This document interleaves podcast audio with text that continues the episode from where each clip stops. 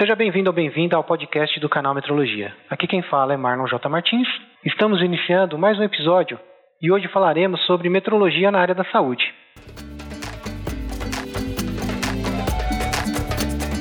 Canal Metrologia, seu podcast na medida certa.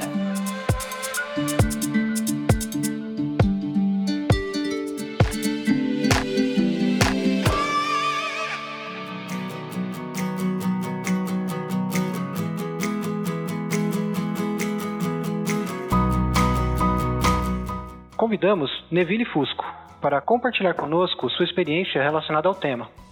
Neville é diretor executivo na ACCPR, em São José dos Pinhais, no Paraná. Atua na área há 22 anos e também é professor da pós-graduação da FATEC Senai Goiânia, em Goiás, na área de instrumentação e controle de processos industriais. Neville, obrigado por ter aceitado o convite e participar do podcast.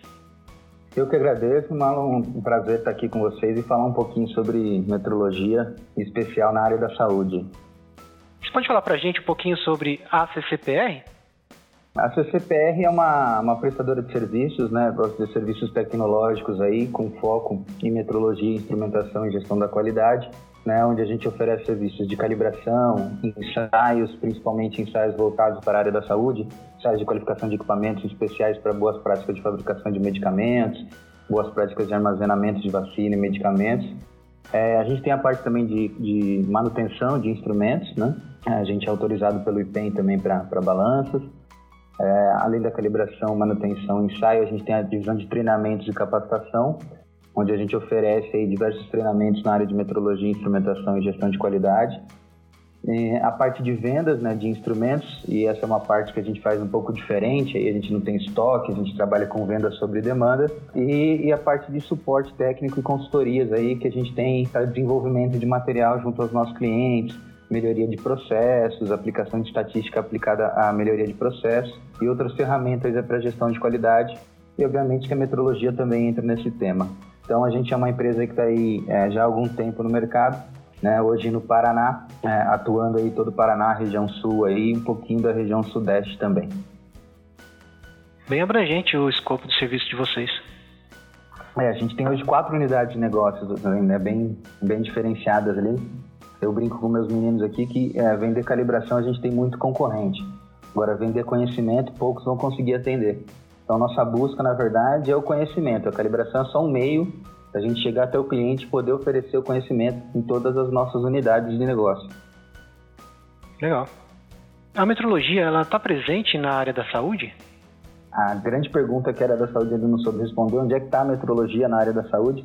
Bom, ela está desde o do ponto inicial da cadeia, né, vamos dizer, do recebimento da matéria-prima para desenvolver um remédio, até uma logística especializada, por exemplo, conhecida como cadeia frio, onde os medicamentos têm que ser transportados sob temperatura controlada. E quando eu falo de controle, obviamente que eu estou falando de medição de temperatura, colocar sempre condições desejadas. Então, se eu tenho medição, eu tenho a metrologia aplicada nesse processo. E aí eu vou falar de temas como calibração, é, ensaios, incertezas, aprovação de resultados de calibração, validação de processo e diversas ferramentas onde a metrologia, como sendo uma tecnologia habilitadora para se validar esse processo, para se dar a conformidade desse produto, né, para se eh, receber essa matéria-prima em acordo com requisitos pré-definidos de qualidade. É, só para você ter uma ideia do impacto que a qualidade tem na área da saúde, a OMS divulga amplamente um dado que é meio assustador a gente pensar, que a cada é, duas vacinas produzidas no mundo, uma chega ao seu destino final com agente é, ativo ou não funcionando, ou funcionando com uma potência inferior a, a desejado.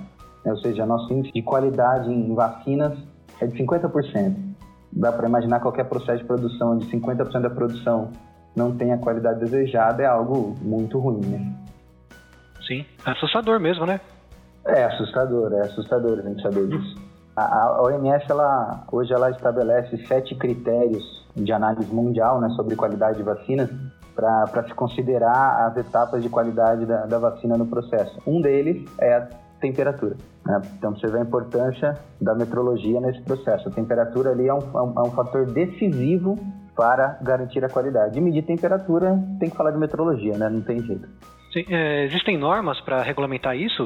Vamos supor, o cara vai transportar a vacina. Ele tem que seguir alguma. É uma portaria, uma norma, alguma coisa que ele tem que seguir? Isso, existem regulamentos técnicos, né? Por exemplo, no caso de fabricação da Anvisa. É, atualmente tem uma, uma consulta pública é, que está na mesa do, do, Ministério da Saúde, referente às boas práticas de logística de medicamentos, que essa ainda não tem no Brasil. Então a gente tem as boas práticas de fabricação, a gente tem as boas práticas de laboratórios de análise clínicas, mas a gente não tem as boas práticas de logística de medicamentos. Então, quando o cara vai transportar uma vacina, por exemplo, sai da fábrica e vai até o posto de saúde, esse transporte é feito geralmente num caminhão refrigerado ou numa caixa que é refrigerada. Esse caminhão, como essa caixa, devem ser ensaiados para garantir o desempenho deles, de garantir essa qualidade dessa temperatura. Então, existem é, guias, existem resoluções e a OMS tem, vamos dizer, vamos chamar de recomendações. A OMS não pode normalizar nada porque ela é internacional, né? Ela não é um órgão do Brasil, mas ela dá referências a qual o Brasil se espelha e utiliza, inclusive na Anvisa, para fazer a regulamentação nacional. Tá? Então lá, lá fala bem claramente, por exemplo, se você tem um, um armazém onde você armazena medicamentos sob temperatura controlada, se você quer fazer um mapeamento térmico desse medicamento, você deve usar tantos sensores, os sensores devem ter um nível de erro de tanto, seu critério de aprovação deve ser tanto. Então existem algumas definições. O grande problema é que muitas vezes esses olhares de OMS, de Anvisa, não têm conhecimento metrológico. E aí é onde eles erram nessas análises. Então vou te dar um exemplo. A OMS fala que o instrumento tem que ter um erro máximo de meio grau, mas não define nada sobre a incerteza dessa medição. Então eu posso ter um erro de meio grau com uma incerteza de 2 graus na minha medição. Então não é só o erro. Assim como o Ministério da Saúde publica, por exemplo, o Manual da Cadeia Frio, onde ele despreza a precisão do instrumento no critério de seleção. Simplesmente essa informação nem aparece nessas normas. Tá? Não, não, existe essa, esse entendimento. Então, é, existem algumas referências, mas a metrologia está longe é, desses critérios, vamos dizer assim. Quais são os desafios na área da saúde para a metrologia? Primeiro, para começar, vamos, vamos pensar lá no topo da metrologia, né? Vamos pensar em Sistema Internacional de Unidades. Não existem ainda materiais de referência muito claros para algumas áreas da saúde. Você não tem um, um sangue com glicose padrão como material de referência. Tem muitos materiais sendo desenvolvidos na área da saúde e em processo agora de comparação interlaboratorial para se validar um método para criar material de referência para a área. Né? Então a gente está lá no topo pensando nisso ainda. O Inmetro recentemente, não sei se você chegou a ver, mas acho que dois ou três anos, criou a divisão de metrologia para a área da vida, né? para a ciência da vida. Tá? Então, o Inmetro aí, alguns 15 anos atrasados, começou a pensar nisso agora no Brasil, sobre essa área. E existe uma discussão internacional muito forte sobre essa questão de rastreabilidade na área da saúde, material de referência para ensaios na área da saúde, porque sem dúvida a parte de ensaios na área da saúde ela é gigantesca, né? Para não dizer quase infinita, né?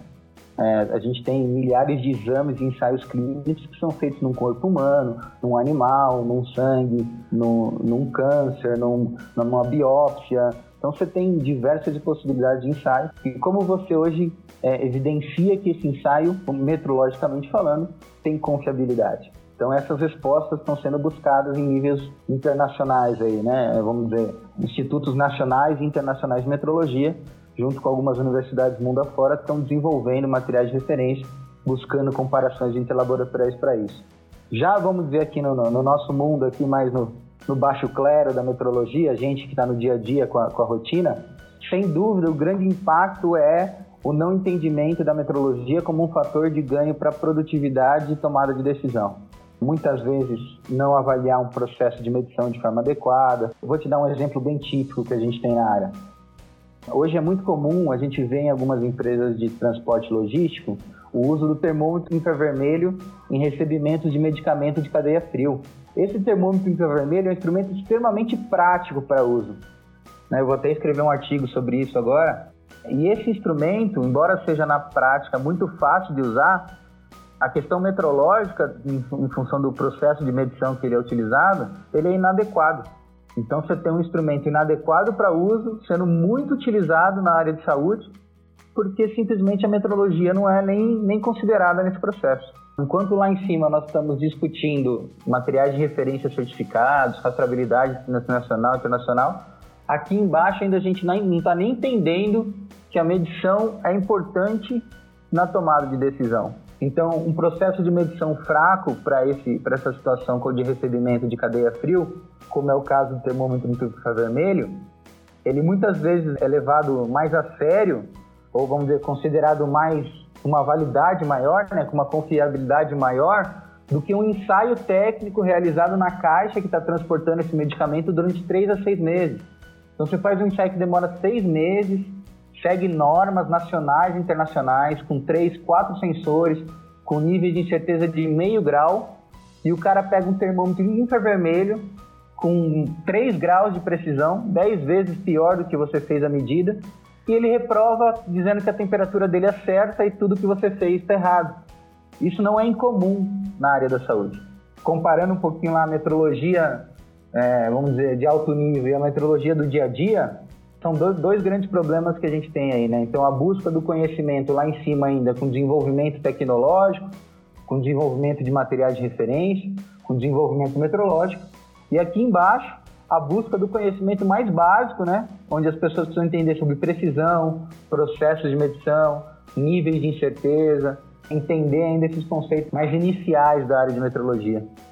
Quando eu faço um exame de sangue, eles fazem um exame laboratorial. Esse exame, ele, ele não tem uma rastreabilidade, então, para chegar na cadeia do FI?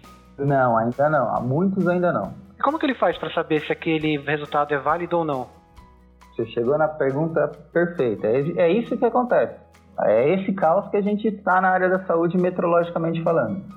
Algumas coisas não existe rastreabilidade definida ainda. Por exemplo, é, qual a concentração de vírus HIV que você tem no seu sangue ou não? Qual o nível de incerteza para medir isso? Qual a equação de medição? Qual as grandezas envolvidas? Essas perguntas não têm resposta. Isso está sendo pesquisado. É, tá, e alguns, muitas coisas estão sendo desenvolvidas. No final de 2016, teve o IMECO no Rio de Janeiro e teve uma palestra sobre um, um dos caras que está participando desse desenvolvimento nos Estados Unidos. Eles fizeram um estudo com análise é, do nível de glicose no sangue para avaliação da diabetes. E aí ele apresentou um estudo que foi feito com 38 laboratórios nos Estados Unidos. O que que acontece? A diabetes ela tem, vamos dizer, ela tem quatro níveis, né? Quatro áreas. Então, se você estiver na área 1, que é de, de zero a um certo valor, você está saudável.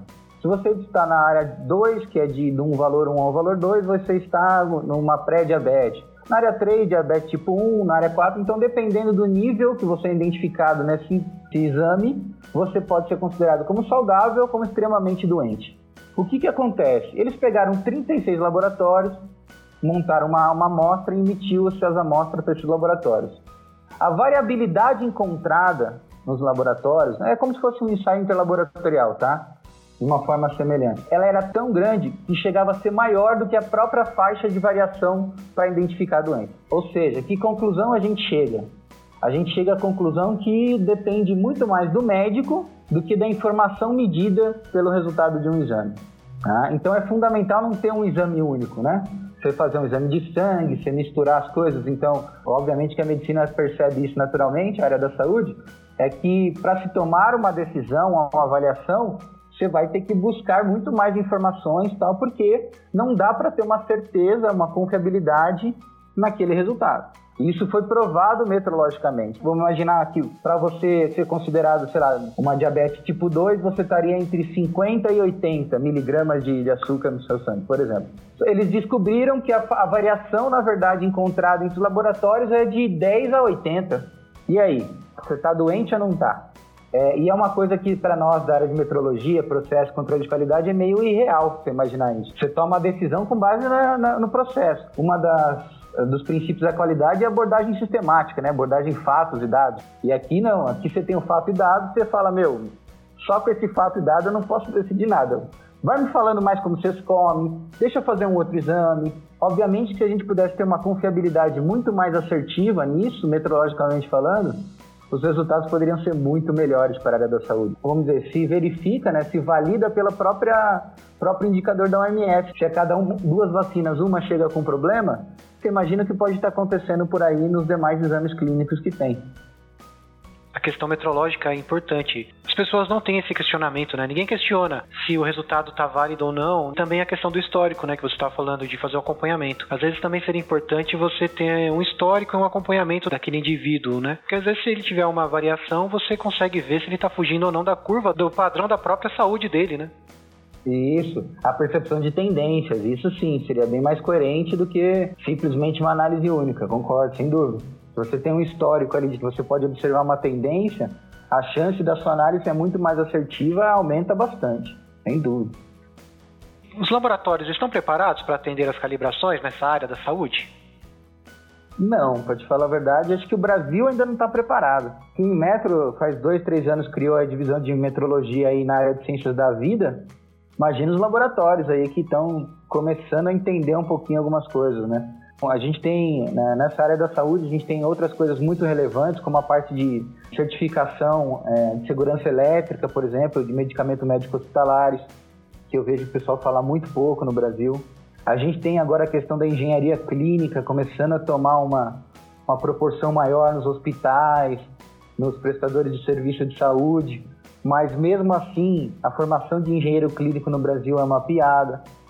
Engenheiro no Brasil mal tem formação em metrologia, engenheiro clínico menos ainda.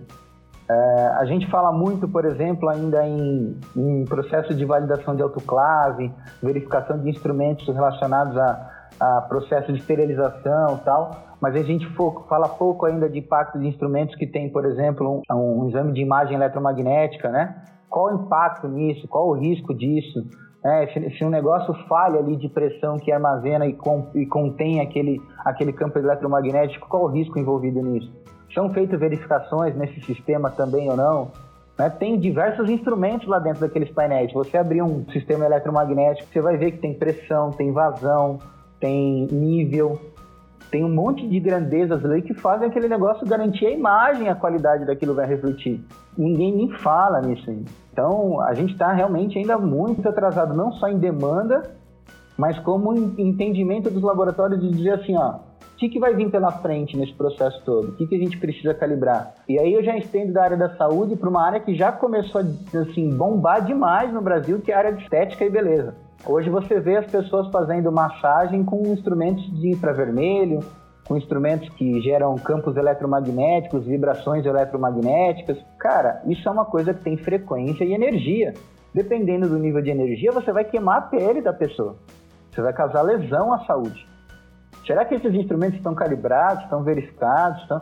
E hoje o cara abre na esquina aqui um salãozinho de beleza, de cosmético e tal, coloca um instrumento daquele lá e sai entregando beleza, né, entre aspas aí, para os clientes, né?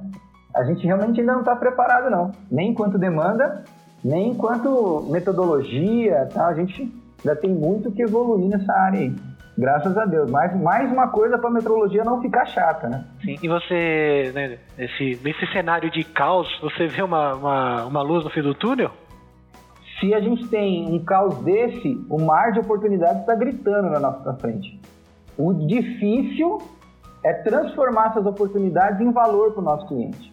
E aí é nosso, nosso trabalho, o trabalho que você tem feito aí com o canal Metrologia, de trazer a metrologia como algo que agrega valor. E a gente precisa mudar um pouco a chave, inclusive na área da saúde, que a metrologia é porque eu tenho que entender ISO 9001. Metrologia é porque o cara vai vir aqui e vai me cobrar um certificado. Não, isso aí é a pontinha da metrologia. Metrologia é uma tecnologia habilitadora que permite melhorar o processo, obter informação de resultado, tomar decisão de forma mais assertiva, ter confiabilidade em indicadores, validar métodos, desenvolver produtos e aí vai. Você imagina quando você está transportando uma vacina de 2 a 8, onde essa vacina abaixo de 0 graus, ela sofre um congelamento e ela simplesmente perde totalmente a potência do, do agente biológico ali, e você entrega isso para um cara que coloca isso num freezer e não está nem aí para essa temperatura, por quê? Porque ele nem entende a importância desse processo. Ele, ele quer o dinheiro para ele transportar. É isso que ele quer. É outra realidade que a gente vive, né?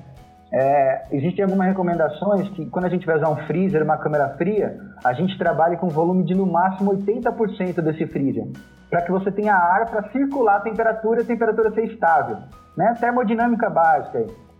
O que acontece? Geralmente as empresas transportadoras entopem o negócio o máximo possível, né? Quanto mais medicamento caber, mais dinheiro cabe lá dentro. O que, que acontece com isso? Ele afeta a qualidade de refrigeração, põe em risco todos os medicamentos.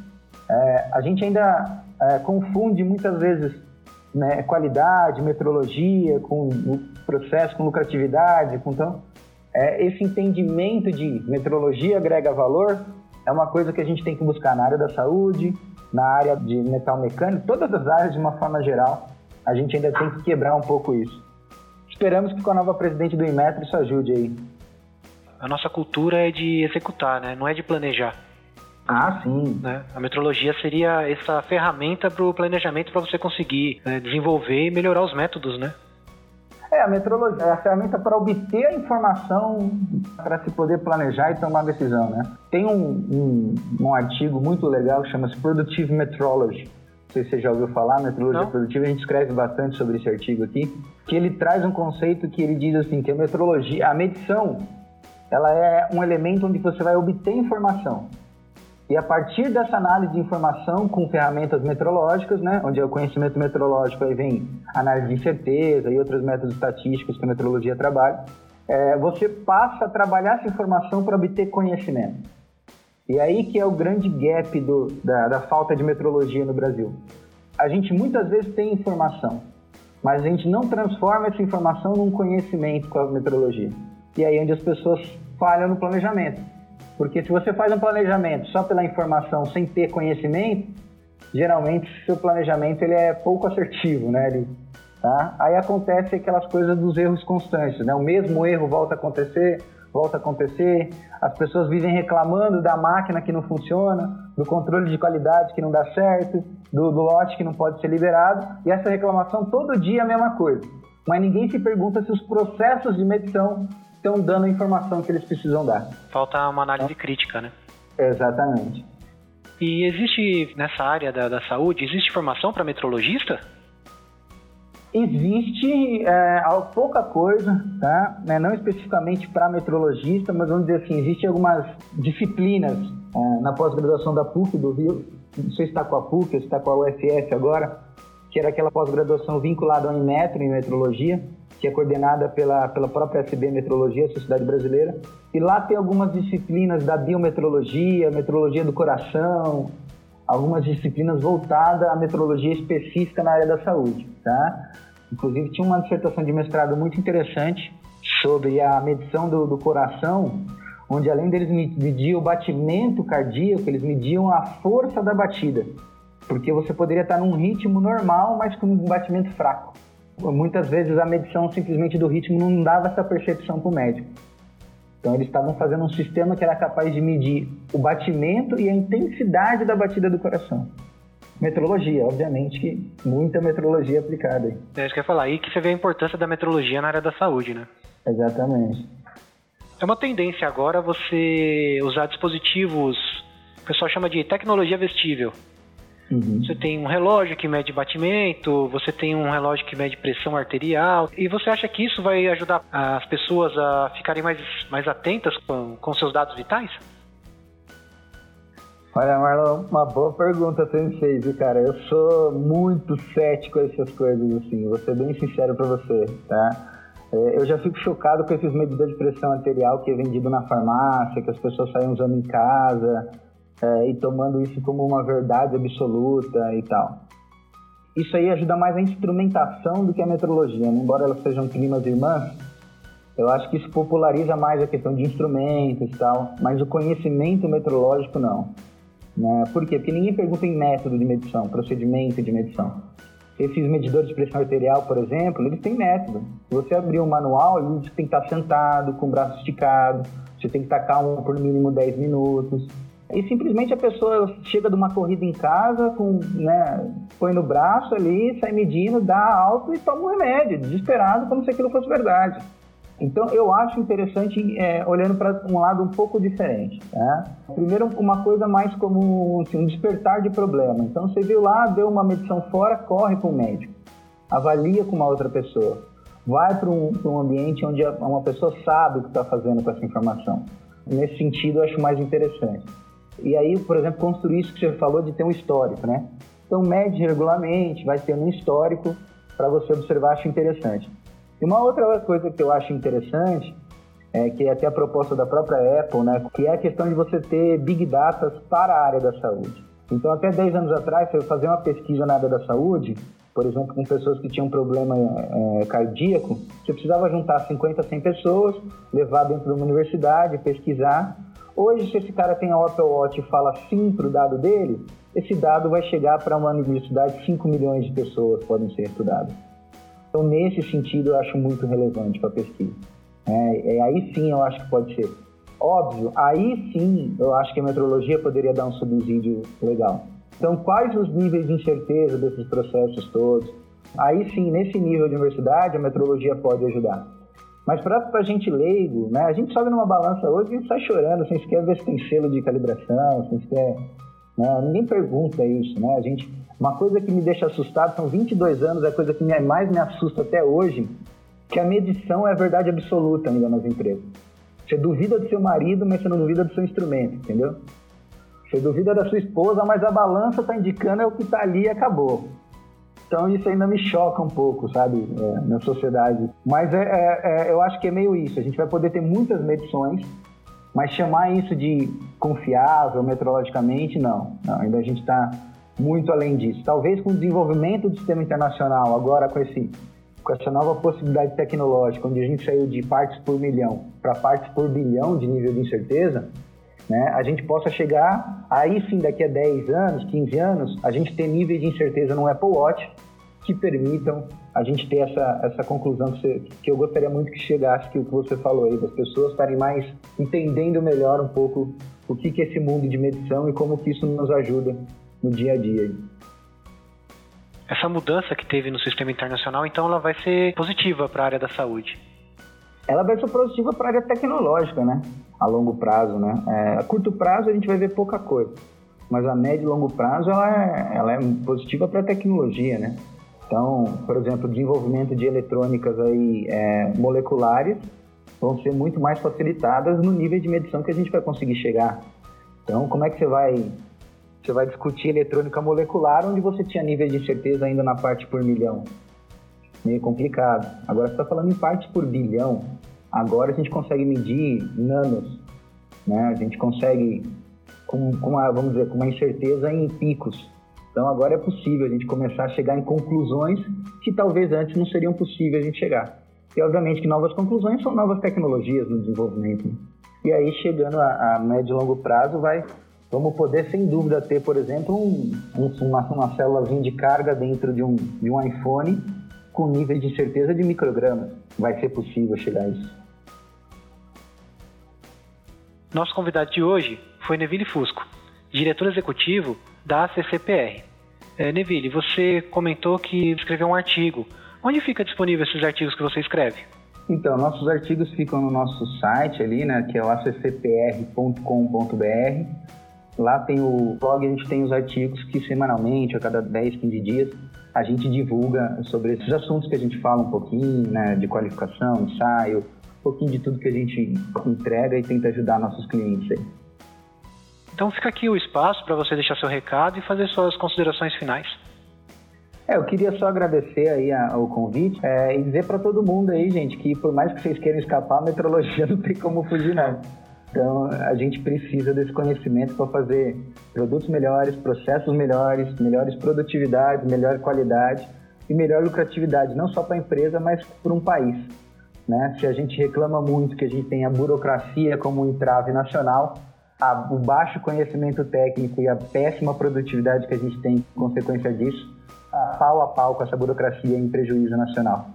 Então, sem dúvida, a metrologia pode nos ajudar e vamos, vamos divulgar a metrologia, né? Isso aí. Grande abraço. Os links que o Neville comentou a gente vai deixar nas notas do episódio. Este foi mais um podcast do canal Metrologia. Para mais conteúdo de metrologia, acesse canalmetrologia.com.br. Além do podcast, a gente posta artigos e vídeos. Fale com a gente através do e-mail contato arroba canal Metrologia e também pelas redes sociais. É só procurar por Canal Metrologia. Gostaria de agradecer aos apoiadores do canal Metrologia. Meu muito obrigado. Se você curte o canal, considere se tornar um apoiador. Temos recompensas exclusivas para os apoiadores, como o nosso grupo secreto do WhatsApp. Se quiser mais informações de como apoiar e quais as recompensas, eu vou deixar o link nas notas desse episódio. E existem outras formas de você contribuir com o canal Metrologia. Apresenta o canal para aquele seu amigo ou colega metrologista. Inscreva-se em nosso canal no YouTube e deixe uma avaliação para esse podcast na iTunes. Toda contribuição, seja ela paga ou não, é muito bem-vinda. E agora o podcast também está no Spotify. É só buscar por canal Metrologia. Obrigado pela companhia e até o próximo episódio.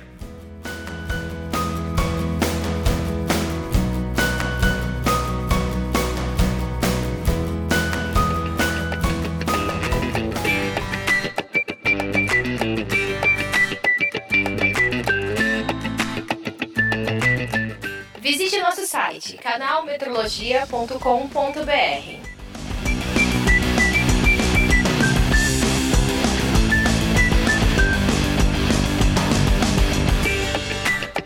thank